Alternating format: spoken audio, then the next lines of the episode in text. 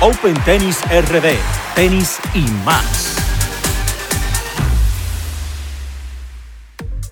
Hola, ¿qué tal amigos? Yo soy Dichen Salcedo y les doy la bienvenida a este episodio 55 de Open Tennis RD, tenis y más. Como siempre, les recordamos que pueden encontrarnos en las plataformas de difusión de podcast, pueden buscarnos en nuestras redes sociales o escribirnos a nuestro correo opentennisrd.gmail.com. En este episodio estaremos hablando, haciendo un análisis del draw del Australian Open.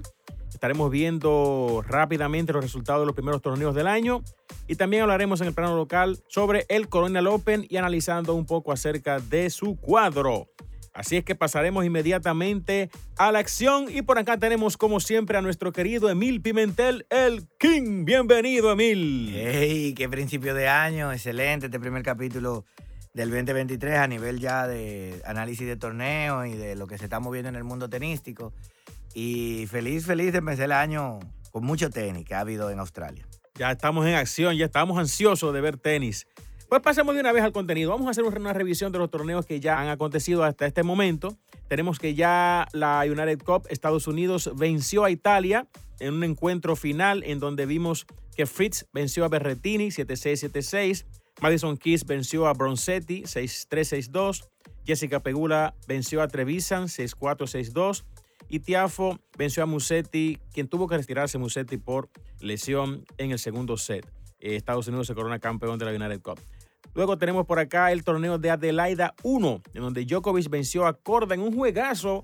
Un juegazo que Corda tuvo una bola de match point que enterró en la malla. Wow, wow, wow. Y jugó el tenis de su vida. La verdad es que este muchacho Corda ya ha vuelto a dar señales. Él hace unos un año por ahí había dado muestras, pero las lesiones lo sacaron del ritmo, no pudo jugar muchos torneos, estaba ahí y ahora se le vuelve a ver con esa con ese impulso que tenía cuando lo vimos hace un año y pico, que tuvo un muy buen papel en la, en la Next Gen Finals. Arrancó muy bien jugando y entonces las lesiones no lo dejaron avanzar. Y la verdad que Corda juega muy bien. No, un excelente tenis.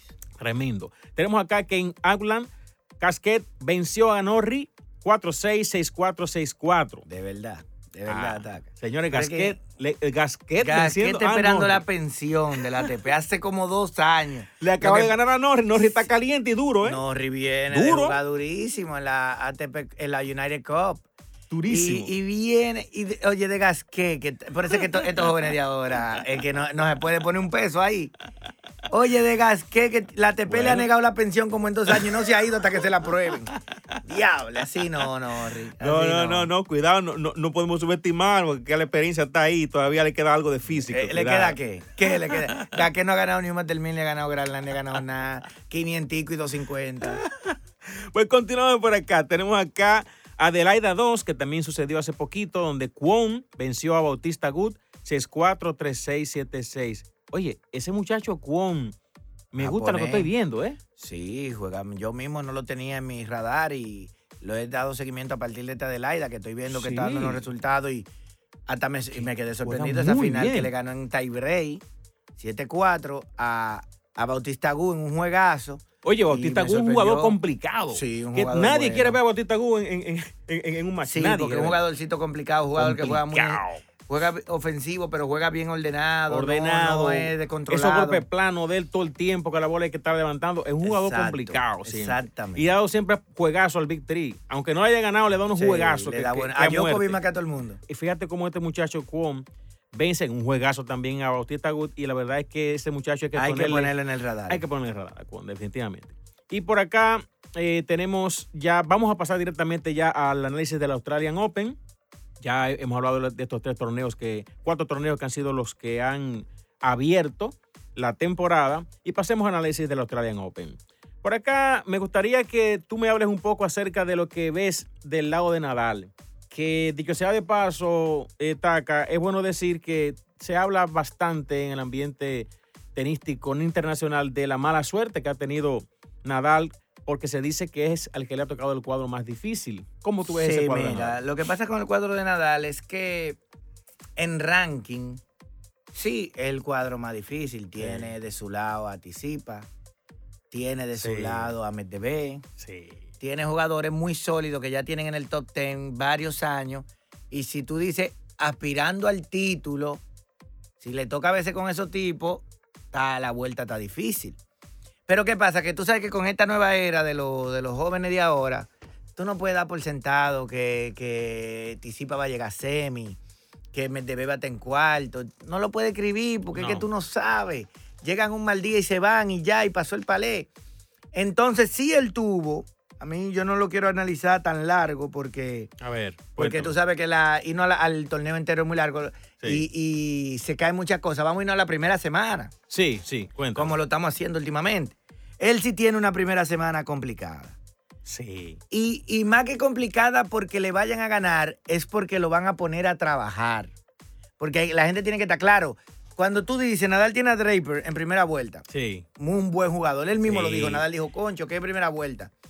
Jack Draper. Sí.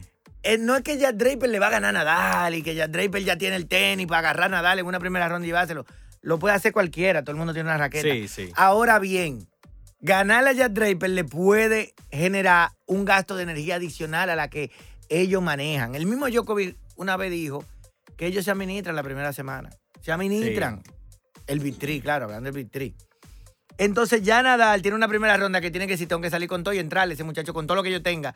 Porque si me pongo de que a tantear y vaina y a jugar medio vaina, ahorita se me, se me alza y me gana el juego. Sí. Entonces, en una segunda ronda que está Shakima McDonald, que se espera que sea tal vez una Shakima, Sí. entonces Ah, sí. tiene que jugar con Nachakima, que viene de ganar na, Nachaki- Naka- Nakashima, Nakashima, sí.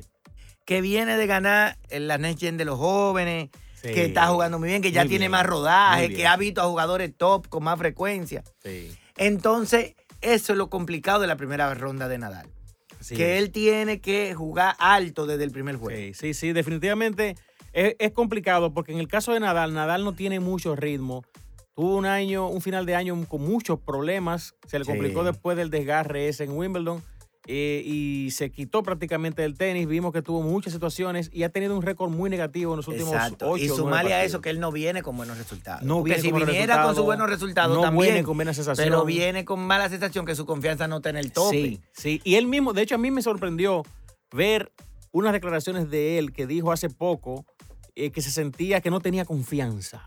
Exacto. Y Nadal, una de las cosas que más ha tenido sí, más es confianza. No, eh, eh, en, en eso que yo le mete. Mira, ¿Entiendes? Djokovic dijo, con la me pudo haber ganado, pero me le metí en la mente. Porque ellos saben.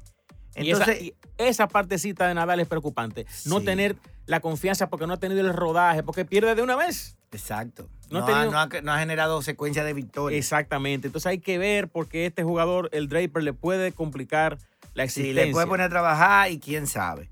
Hay buenas rondas ahí, buena primera ronda en ese cuadro. Tenemos un Corda Garín. Ah, sí. Es una muy buena primera ronda. Antes, de, antes de, que, de que pasemos a esos partidos así interesantes, vamos a hablar un poco de Djokovic y, de, y del recorrido. Hablaremos de esos partidos así que vemos que es importante. Por aquí yo tengo, por ejemplo, a Djokovic, que eh, dicen los analistas internacionales y demás que ha sido beneficiado. Yo pienso que esto es relativo. Más que todo el beneficio es que él es un tremendo jugador, que él es un, un jugador ya pues que ha ganado nueve veces Australian Open y que definitivamente es el gran favorito. Y, y para, es cierto que le ha tocado un cuadro no tan, no tan difícil. Él tiene una primera ronda con Carballés Baena, que sabemos que ahí no debe pre- Hasta de representarle espalda. mu- mucho problema. En una segunda ronda, imagínate, tú pudieras tener a Delien. Eso para él no es Hasta de nada espalda tampoco. también.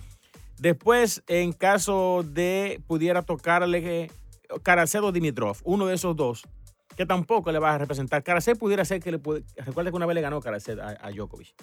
Sí, en, en Serbia, para los tiempos de la... No, en Serbia. Fue Serbia que le ganó. Sí, para los tiempos de la pandemia, que le hizo el torneo del Karasev. Serbia Open, que después lo acusaron de que todo el mundo se contagió y la vaina. Sí, Karasev le ganó la final. le ahí. ganó, pero eh, son, son otros momentos.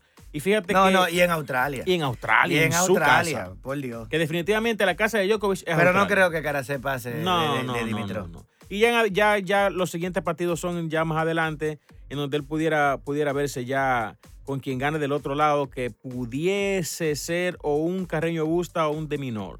Hay que ver. Ajá. Va- sí, ah, tú dices de la parte de arriba. Sí, de la parte de arriba, porque ahí, ahí- no, sí. ahí no hay gran cosa. Sí, sí. Entonces sí, sí entiendo que podemos ir mirando, pues, jugadores eh, partidos importantes partidos ronda. importantes. Por ejemplo, me gustaría ver a Medvedev. ¿Cómo, cómo vemos el, el- el cuadro de Medvedev? Que está por aquí. Vamos a Sí, buscar. Medvedev tiene a Girón en primera ronda. No debe ser. Un jugador fajador, pero no le va a hacer no, problema a un jugador del nivel de Medvedev. Está esa que te dije, Corda Garín, en una buena primera ronda de ese cuadro. Sí. Tenemos ahí también Altiemer con Tiafó. Ahí está Tiafó, Sí. ahí no se descuiden. No, Tiafó no perdió un juego en la United durísimo, Cup. Durísimo está Y está jugando suelto, muy bien. De ese lado de abajo de Medvedev, de ahí, ahí yo veo un partido que pudiera ser interesante y te lo voy a decir por la siguiente característica. Medvedev le gana a Girón sin problema y en la segunda ronda seguro que va a ver a Milman. Milman es un jugador que se desaparece, pero en su casa en Australia el tipo es un come hombre. Sí, es un jugador, pero que es un jugador que juega al error. Y tú sabes que Medvedev no, No. te va a alimentar de errores. Es cierto. Entonces Milman con, con un jugador como Medvedev para mí no va a llevar ninguna Puede ser, puede ser un partido en el, en el que se vean peloteos Sí, intensos. y peloteo intenso, pero Medvedev le va a ganar entre sí. Pero el juego bueno va a ser Medvedev contra Corda. no, eso, sería- eso sí sería un juegazo ya. Ese se va a dar bueno. Ese sería un juegazo. Porque yo entiendo que Corda le va a ganar a Garín y le va a ganar a, a Rindernet, que está, está ahí como el siguiente. Y Medvedev le va a ganar no, los dos que no tiene. ponga tu dinero a los Yongón, que tú sabes que cuando uno más cree es que más, es que más la hacen, porque son así. Sí, es cierto. Ahorita viene Garín, bum, bum, bum. Después Corda. en primera ronda y tú Ay, dices, Dios mío. pero ese hombre viene de jugar una final y jugar con Djokovic durísimo. Pero No te- bueno, me pero gusta- realmente él sale me gustaría, favorito, me gustaría, me gustaría ver a Corda contra Medvedev. Sería un buen Obviamente que. Medvedev es el favorito, pero Sí, un partido claro. que se puede dar muy Sí, interesante, muy muy, buen muy, partido. bonito. Así analizando otros partidos sueltos, como, como bien tú has dicho. Eh, el, mismo, el mismo partido que ya tú hablaste de Draper contra Nadal debe ser un muy buen juego. ¿eh? Se espera un buen juego. Claro, depende. El que tiene que traer a la mesa el nivel de Draper. Sí, para el que, poder. el que tiene que mostrar. Sabemos que Nadal va a venir, va a jugar su juego Sí. bien. Y va a dar nivel. Ahora Draper tiene que venir al nivel para poder dar un juegazo. Sí, sí, y hay que ver cómo, cómo viene Nadal, porque ese primer juego siempre es complicado. Sí, siempre la primera Partidos interesantes, Taca. Edmund versus Sinner.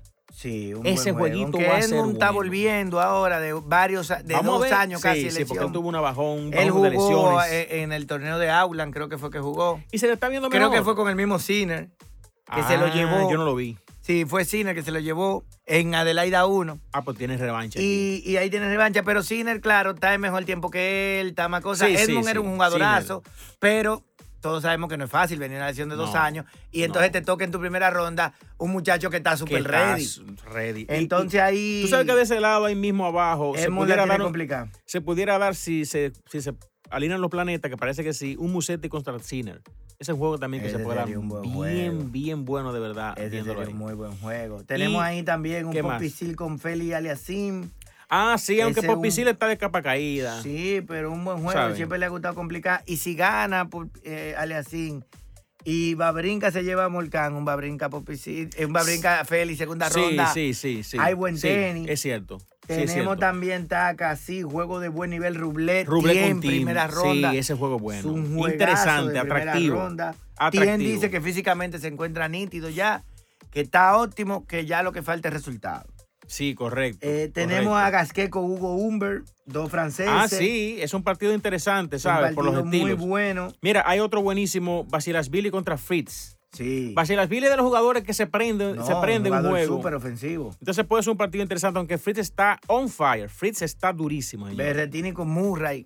La Sí. gente dice que un que partidazo, pero yo, para Hay que mí, ver.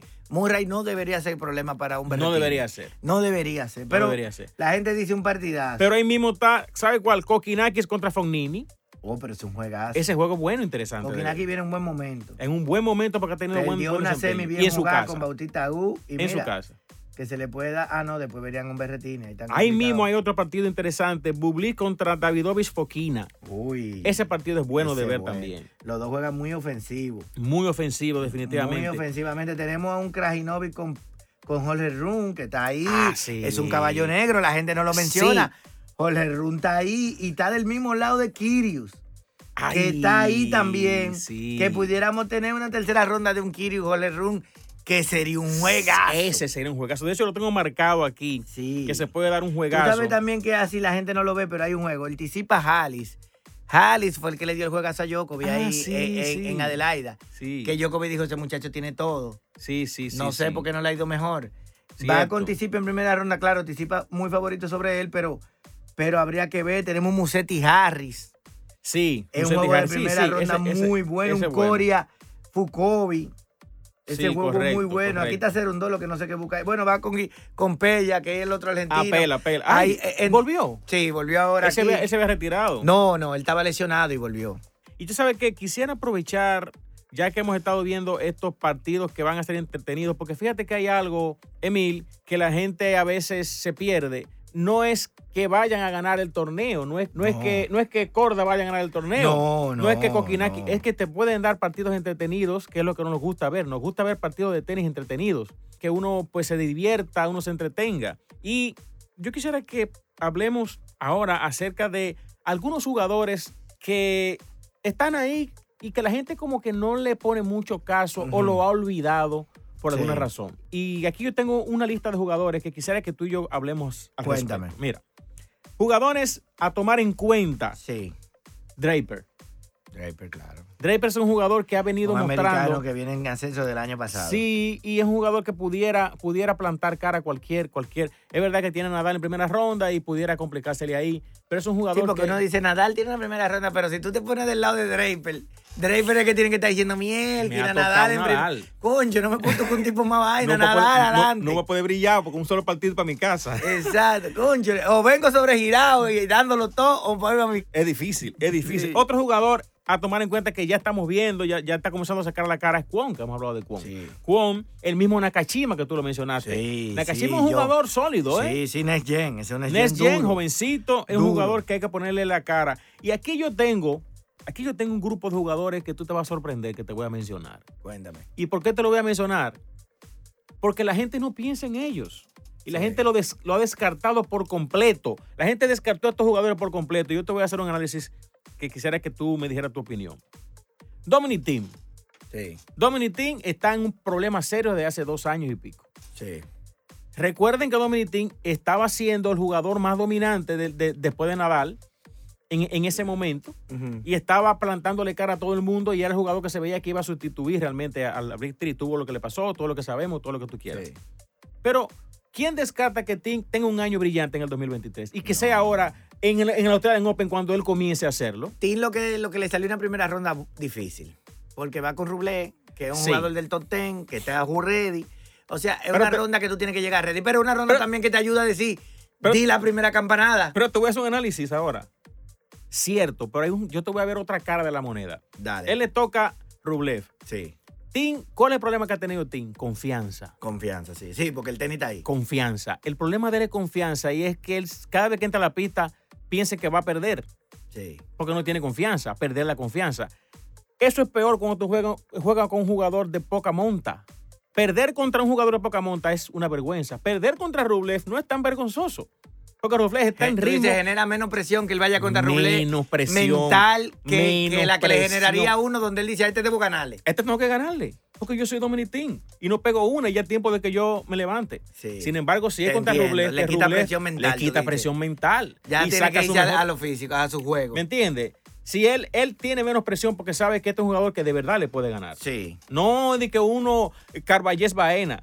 ¿Me entiendes? Sí, sí, te entonces, entendí perfectamente. entonces, oye, tengo aquí a Dominic Thiem como señores. Tú dices que le, le retan. Sí, y es No. verdad, puede ser, sí. Yo no estoy ser. diciendo que él vaya a tener su mejor torneo. Es que hay que de- decir, espérate, espérate, señores. Y si este es el momento en el que No, él tú lo que despierta, dices, si él está ready físicamente, ¿cómo lo está? en este juego debe tener menos presión mental que vaya a jugar en su contra y si él que le- la que le puede si generar a un le- jugador de menor nivel. y si él le gana a Rublev, coge confianza. Entonces se la, se la cree, como dicen. se la cree. Y él lo que necesita es eso. Para volver a sí. su nivel. No es que vaya a ganar el torneo, no, no, nada de eso. Pero es que tenga un buen papel. Y es un jugador Pero hay que decir la verdad. Tien ha jugado final de Australia. Tuvo a. Djokovic 12 a 1 en Australia. Djokovic, el mejor jugador de Australia de la historia. El que más Australia ha ganado ahí. Y él tuvo a Djokovic 12 a 1. Y cambió el juego, dijo el Tony. Después que llevaba un juego que lo llevó ahí, lo cambió. Pero, o sea, él ha jugado la final de Australia. No es que también me ha ido mal en Australia toda mi vida, aun cuando yo estaba bien. Y ahora estoy tratando de buscar resultados. Oye. no, tú has jugado bien ahí Oye. cuando tú estabas bien. Djokovic, eh, perdón, Team gana dos, tres partidos, cuatro partidos. la Y gente hay problemas. Y hay problemas serios. Y hay yo porque es una persona contigo. que ya conoce el camino. Estoy de acuerdo contigo. Y lo que necesita, es lo que necesita es confianza. Confianza. Que no es fácil. pero él ha pasado un trecho larguísimo, larguísimo. Sí. Otro jugador que yo tengo aquí, que tal vez no sea un caso tan, tan así significativo como Tim, pero que hay que tenerlo en cuenta. Hay un jugador que se llama Kemanovic, Ah, sí, el serbio. el serbio. Sí. Es un jugador complicado que le planta cara de repente un Tiró a la un juegazo con Kokanaki ahí en Adelaida 2. Kokanaki se lo ganó, pero sí es un jugador y el bueno. año pasado, el tiró con juegazo con- Alcaraz, con con, Alcaraz. Alcaraz en Miami. Un ¿Eh? juegazo. Cancha dura. Sí. Entonces, es un jugador que nadie Sí. piensa en Pero él. él se apaga, porque mira, él tiró Sí, se ese juegazo con Alcaraz y, y después de ahí, ¿qué tú supiste de que Mano? Sí. Más nunca. Pero él con jugadores tú, así, en escenarios así, con Alcaraz, que era el jugador del momento ahí, le de ese juegazo. pensábamos que él iba a subir. Tú decías, ok, está bien, Alcaraz explotó, todo lo que tú quieras, pero tú esperas que el otro esté haciendo cuarto, semi en los torneos.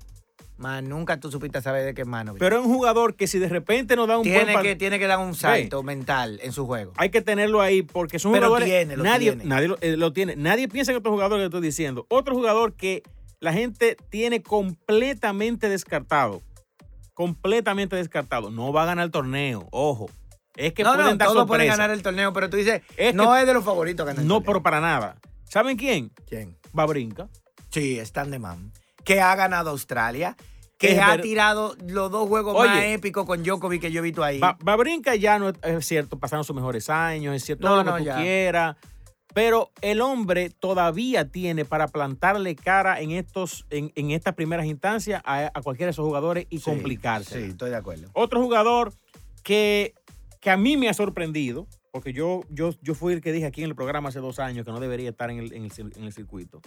Y me ha medio cayó a la boca porque tiene jugando dos años con ese problema que para mí era un problema que es Murray, con un problema con reemplazo de cadera. Sí. Yo dije aquí en el programa hace Pero dos años Murray que ya- no tiene nada que buscar. Murray está ahí en el Tour Taca, pero no, no, ese no. Y además entonces una primera ronda con Berretini. Oye, esto, Una primera ronda con Berretini para él es catastrófico. pero oye, a donde voy es, y tú puedes decir, o sea, tú puedes asegurar que él no, no va a sacar Berretini. ¿Y si lo saca Berretini? Yo- yo- Aunque no sirva después. Yo doy 90-10 a Berretini. no, ojo, ojo. ojo. 90-10. Ojo, yo estoy contigo. Yo La entiendo que... velocidad del juego de Berretini para ya Murray, su edad y su movilidad. Ojo. No veo a Murray haciendo lo que Ojo, a ojo, Berretini. ojo. Y a 5C. El enfoque de, de estos jugadores no es que son favoritos, es justamente que no lo son. Sí, Taca, pero lo que pasa es que, por ejemplo, tú dices Babrinca. Yo te digo sí, porque Babrinca es juego ofensivo. Si Babrinca llegó metiéndose vaca en esa derecha y todo su golpe, el otro que tiene que aguantarlo, Murray juega al, a- al Tempeto 500 pelotas. A un Berretini con la edad de Murray, esa velocidad, a él no le va a hacer nada. Berretini un top 10. ¿Y qué pasaría si, si de repente... Porque lo que tú me si de repente Murray le gana a Berretini? Una No, sorpresa grandísima. Todo puede pasar. Un big upset. ¿Me entiendes? Pero, pero lo A que te digo es, el estilo de juego de Murray No, claro. con claro. su edad y su cosa, no es para la grande sorpresa. No es como tú me dices que Manovic tiene todo el tenía el mundo, mentalmente se cae. Bueno, si viene alineado los planetas, que Manovic está ahí, yo te la compro. Sí. Pero el mismo va a brincar, como te digo, si, lo- si los planetas se le alinean, como vino Pedro en el 2017 y Nadal, vienen metiendo su golpe y te juegan ofensivo y le sale, Sí. hay problema. Pero Murray, que lo que va a esperar Que es más defensivo, a traerte claro, bola, claro. di que para que tú la botes. Entonces, su primera ronda con Berretini, porque si tú dijeras, coge dos o tres rondas, coge una confianza, le tanca. No, Claro. es con Berretini de una vez, que tiene saque, que tiene una derecha del carajo y que juega una velocidad que para Murray lo va a poner a correr como un loco. No, Murray ahí, eh, si lo hace, un big, pero un muy big upset. Estoy contigo. Oye, estoy contigo. Mi enfoque y mi...